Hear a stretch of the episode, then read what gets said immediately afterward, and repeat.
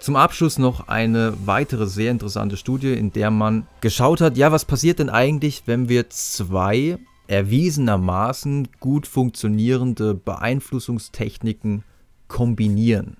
Also was passiert, wenn wir die Foot in the Door Technik kombinieren mit der But you are free to accept or to refuse Technik.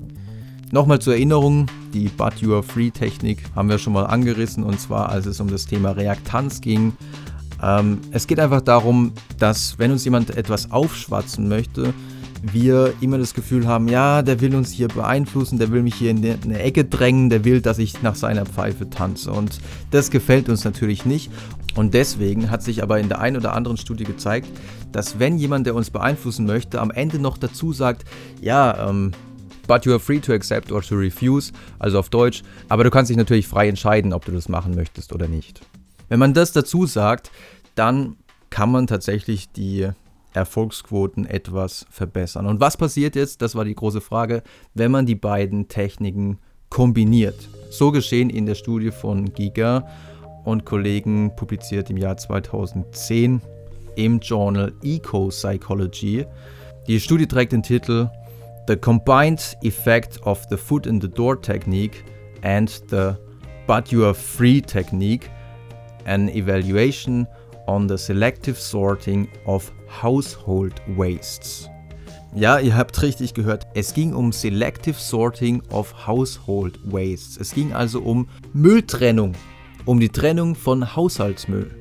Beziehungsweise genauer in dieser Studie ging es nicht darum, dass man die Versuchsperson dazu bewegen wollte, sondern eine Studentin hat bei insgesamt 200 Hausbesitzern geklingelt und hat gesagt, ja, ähm, ich muss eine Studie zum Thema Mülltrennung durchführen und deswegen wäre es wirklich toll, wenn Sie ja ein bisschen Tagebuch führen würden in Bezug auf Ihre Mülltrennung. Also jedes Mal, wenn Sie was wegwerfen, müssten Sie das dann eintragen und Sie müssten halt auch eintragen, was Sie weggeworfen haben und das Ganze würde sich ziehen über einen Monat.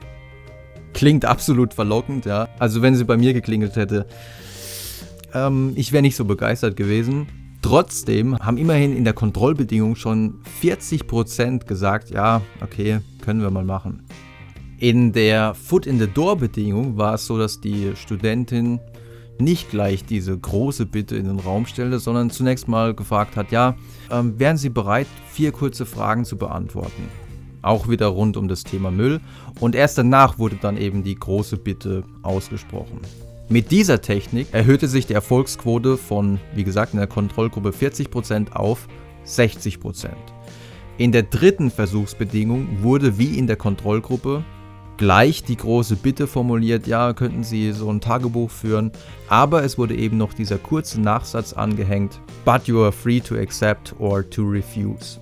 Und in dieser Versuchsbedingung lag die Erfolgsquote bei immerhin 56%. Besonders interessant ist aber jetzt diese letzte Versuchsbedingung. Wie gesagt, man hat eben auch geschaut, was passiert, wenn man zwei erfolgreiche Beeinflussungstechniken einfach kombiniert. Und das heißt, die Versuchspersonen wurden hier zunächst mal gebeten, vier ganz kurze Fragen zu beantworten. Das war der Foot in the Door. Und dann wurde die große Bitte gestellt. Und am Ende der großen Bitte wurde eben aber auch noch gesagt, but you are free to accept or to refuse. Und in dieser Versuchsbedingung stieg die Erfolgsquote auf 78%. Knapp 80% haben gesagt, ja, okay, ähm, dann machen wir das halt. Und sie haben es nicht nur vordergründig gesagt, dass sie das machen würden, sondern ein Großteil hat es auch tatsächlich gemacht. 44,7 Prozent haben das den ganzen Monat durchgehalten, wohingegen in der Kontrollbedingung nur 8,2 Prozent durchgehalten haben, dieses Mülltagebuch zu führen. Also halten wir fest, die Foot in the Door Technik funktioniert tatsächlich relativ gut und auch in unterschiedlichsten Settings. Und man kann sich nur davor schützen, wenn man entweder auf die erste kleine Bitte gar nicht eingeht, wenn man sagt, na, so Sachen wie Newsletter, also so kurze Fragebögen, das mache ich gar nicht. Oder wenn man es gemacht hat, sich immer wieder fragt, naja, würde ich das jetzt eigentlich auch machen, wenn ich nicht schon im Vorfeld bei dieser Kleinigkeit entgegenkommen signalisiert hätte.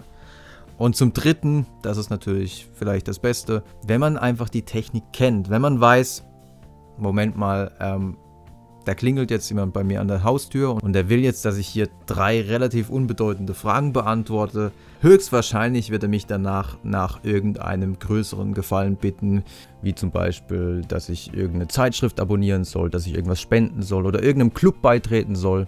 Also wenn man dann informiert ist und weiß, dass man, dass es in solchen Fällen wirklich schwerer fällt, die Anfrage abzulehnen, dann kann es aber helfen, sich bewusst zu machen, dass man hier eigentlich gezielt manipuliert wird. Und das löst dann in uns Reaktanz aus, das löst bei uns das Gefühl aus, nee, Moment mal, ich lasse mich doch nicht von dir verarschen. Und dann fällt es deutlich leichter zu sagen, nee, tut mir leid, mache ich nicht.